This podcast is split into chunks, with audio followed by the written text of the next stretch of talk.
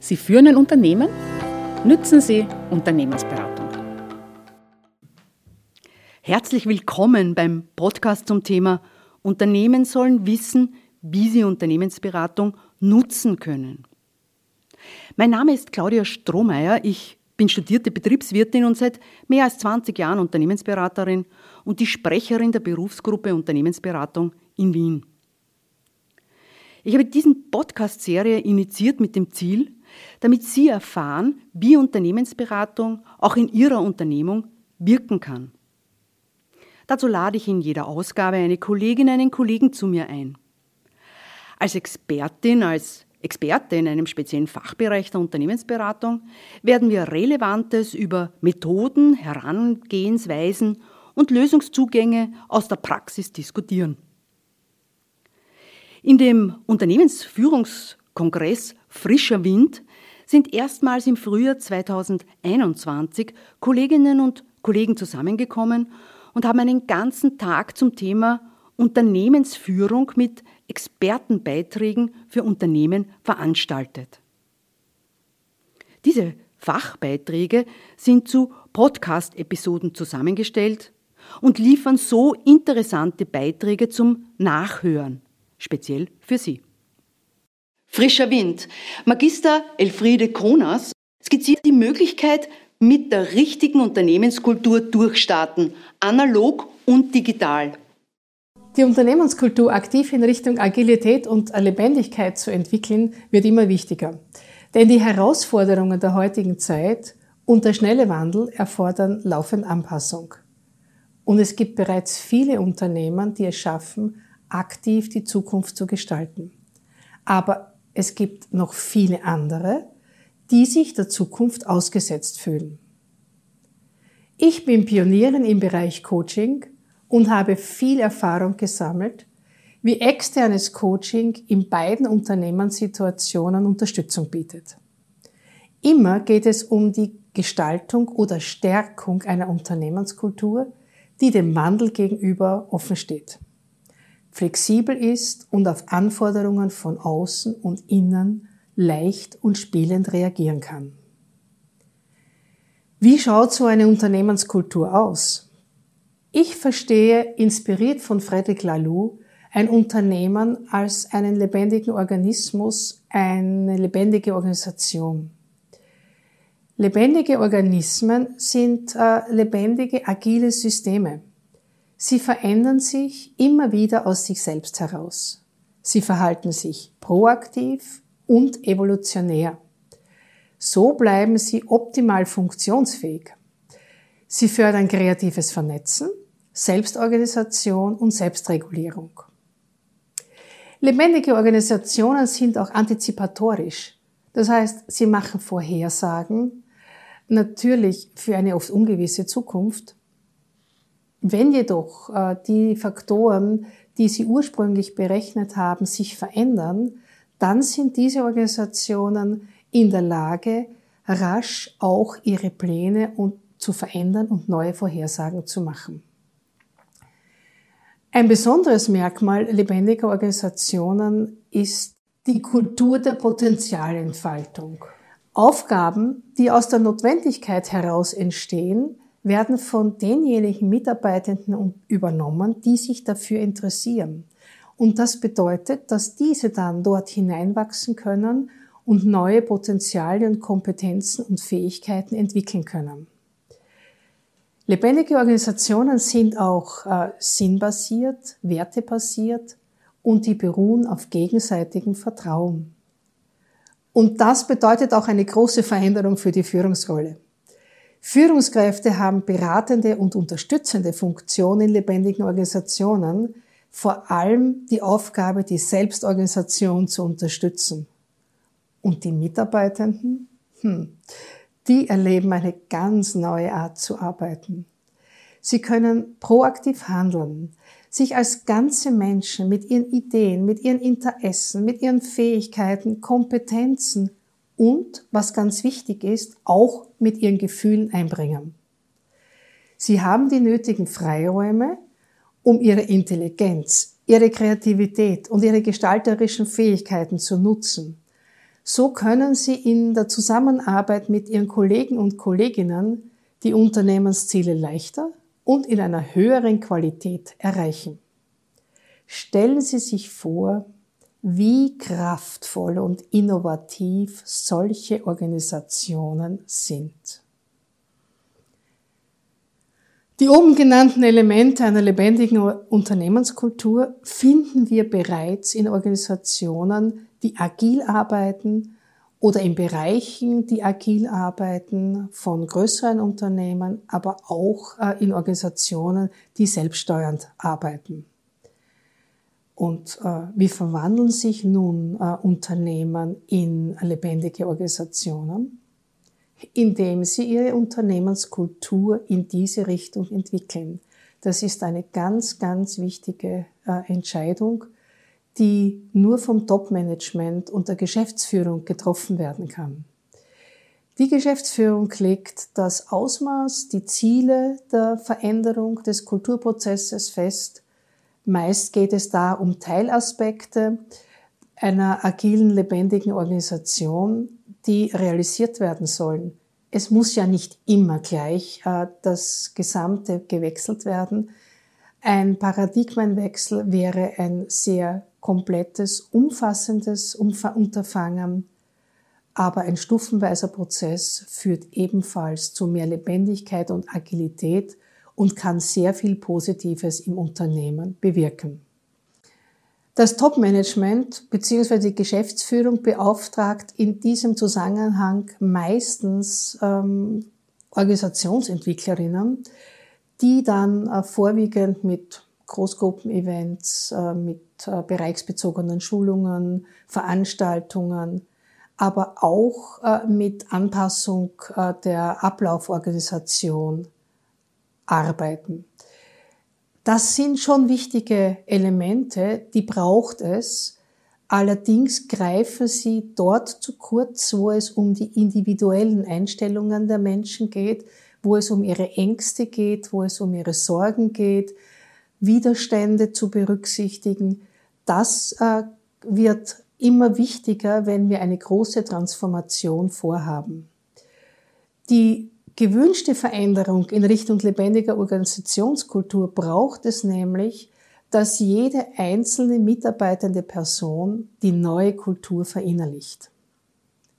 Und hier kommen die externen Coaches ins Spiel, die den Prozess der Verinnerlichung unterstützen können. Daher empfehle ich eine Gestaltung einer agilen, lebendigen Unternehmenskultur immer parallel mit Coachings zu unterstützen.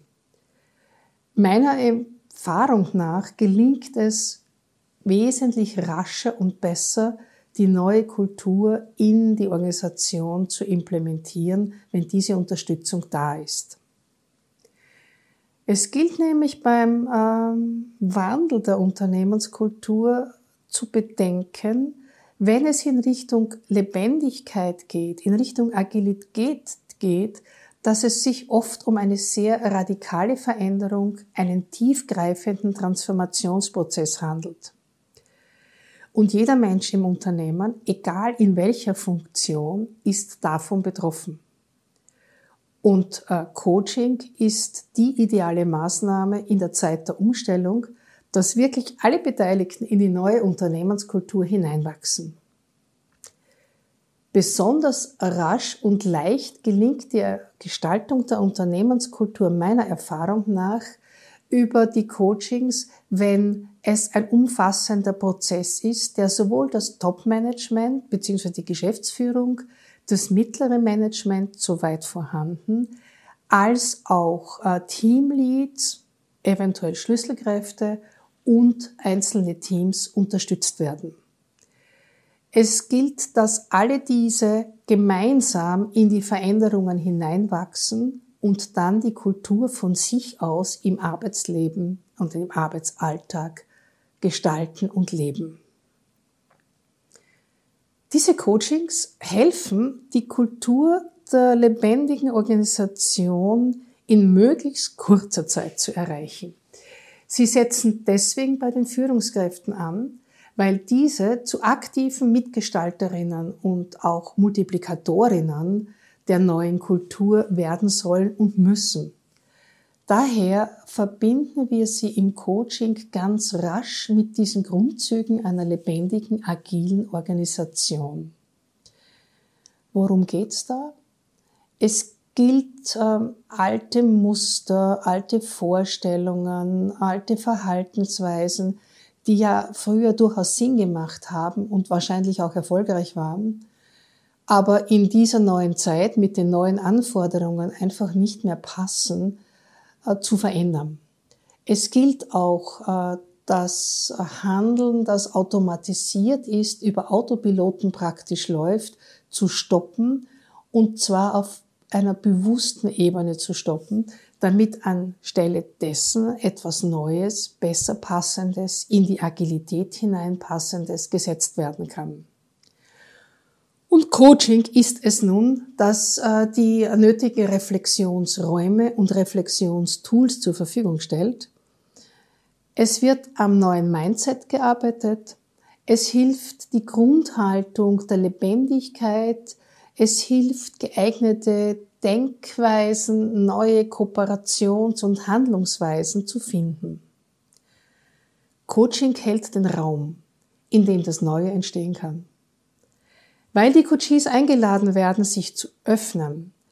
Die Coaches lernen neu anders zu denken. Sie lernen ihre Gefühle und auch ihre Intuition in die Arbeit mit einzubringen. Sie erfahren, wie sie sich auf eine neue Art und Weise mit Risiken und mit Scheitern auseinandersetzen können und entwickeln mehr Mut und mehr Gelassenheit. Im Coaching geht es auch darum, ähm, Modelle für ein gemeinschaftliches Lernen zu entwickeln, damit dieses Lernen dann äh, nach der Umstellungsphase in der Organisation in immer wiederkehrenden Reflexionsschleifen erhalten bleibt und äh, eine gute gemeinsame Zusammenarbeit unterstützt und die qualitätsvolle Arbeit unterstützt. Eine zusätzliche Unterstützung, äh, die ich immer wieder gerne einbringe, äh, kann das Teammanagement-Profil nach McGarrison McCann sein. Es gibt den Menschen wertvolle Aufschlüsse über ihre Arbeitspräferenzen und wie sie sich im Team gut mit ihren Stärken einbringen können. Dadurch wird es für die Mitarbeitenden leichter, dass sie einen guten Platz in der Organisation finden, wo sie mit ihren Fähigkeiten besonders äh, einen wertvollen Beitrag leisten können für die Unternehmensziele. Und äh, damit bietet das Teammanagement-Profil eine sehr gute Ergänzung der Coachings an. Ich empfehle auch den Unternehmern bei ihrem Weg äh, zur lebendigen Organisation die Begleitung externer Coaches. Ähm, warum? Äh, die sind nicht durch die alte Unternehmenskultur geprägt, wie es äh, vielleicht interne Coaches sind, falls sie überhaupt vorhanden sind. Und ähm, was ist jetzt so diese Aufgabe der externen Coaches? Ähm, die haben die Möglichkeit, diese scheinbaren Selbstverständlichkeiten die sich immer wieder unbewusst aus der alten äh, Unternehmenskultur einschleifen, äh, bewusst zu machen, zur Reflexion zu bringen und äh, dann durch no helfen, dass diese durch neue ersetzt werden können. Sie hinterfragen ähm, und tragen so zur Transformation bei. Ähm, ein weiteres Asset externer Coaches ist es, dass sie ein Nichtwissen über die Organisation haben und damit tatsächlich alle Themen, nämlich auch die Tabuthemen, ansprechen können und einer Reflexion zuführen können. Und das muss unbedingt sein, soll die Transformation umfassend gelingen.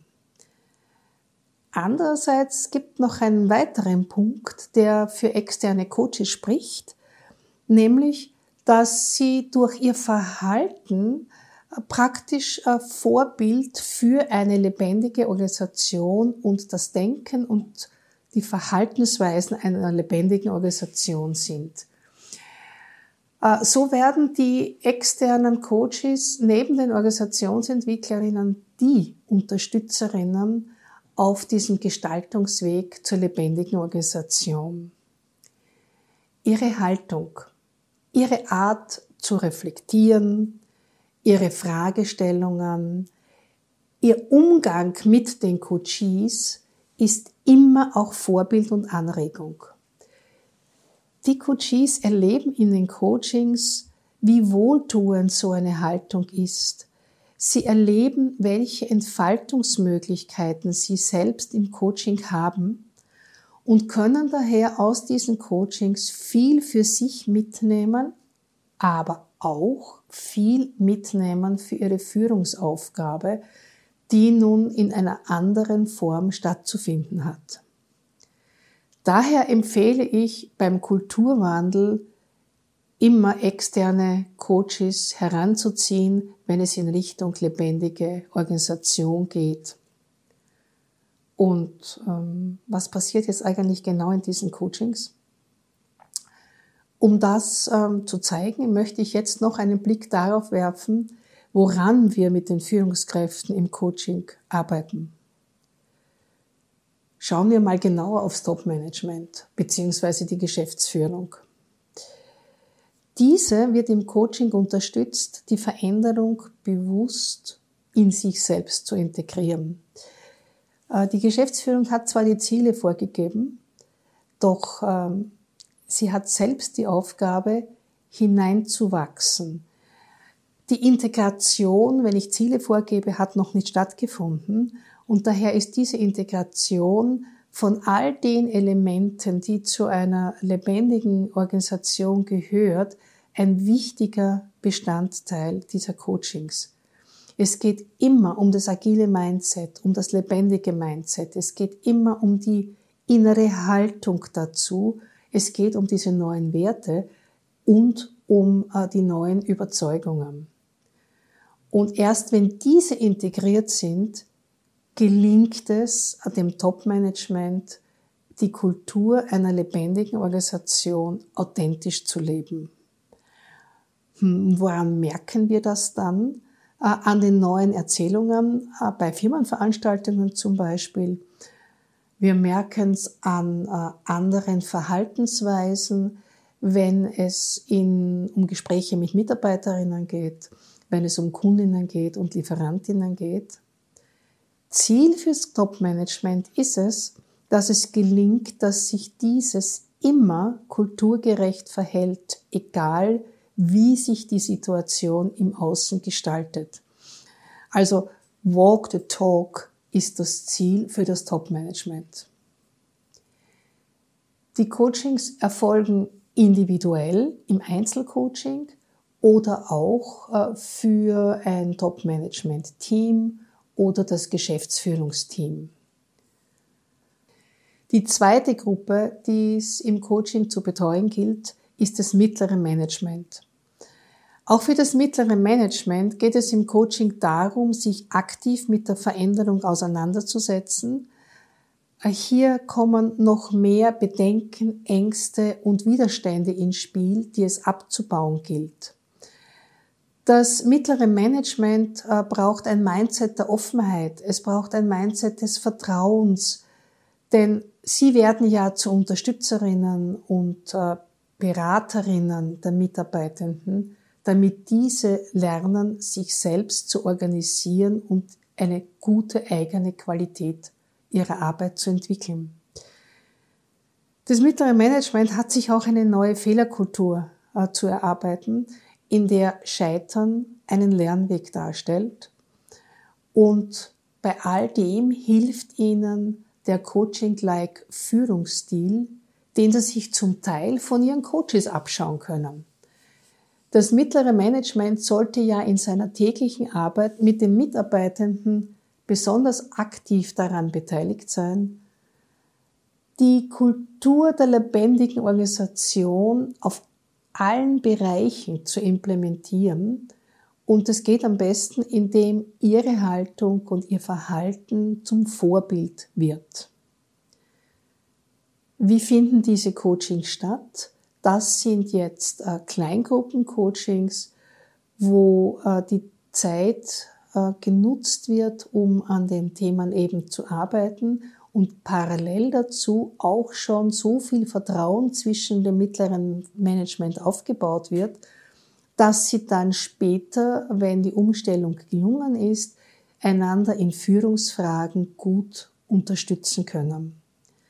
Wenn punktuell Themen auftauchen, dann lassen sich diese leicht in äh, individuellen Einzelsitzungen bearbeiten.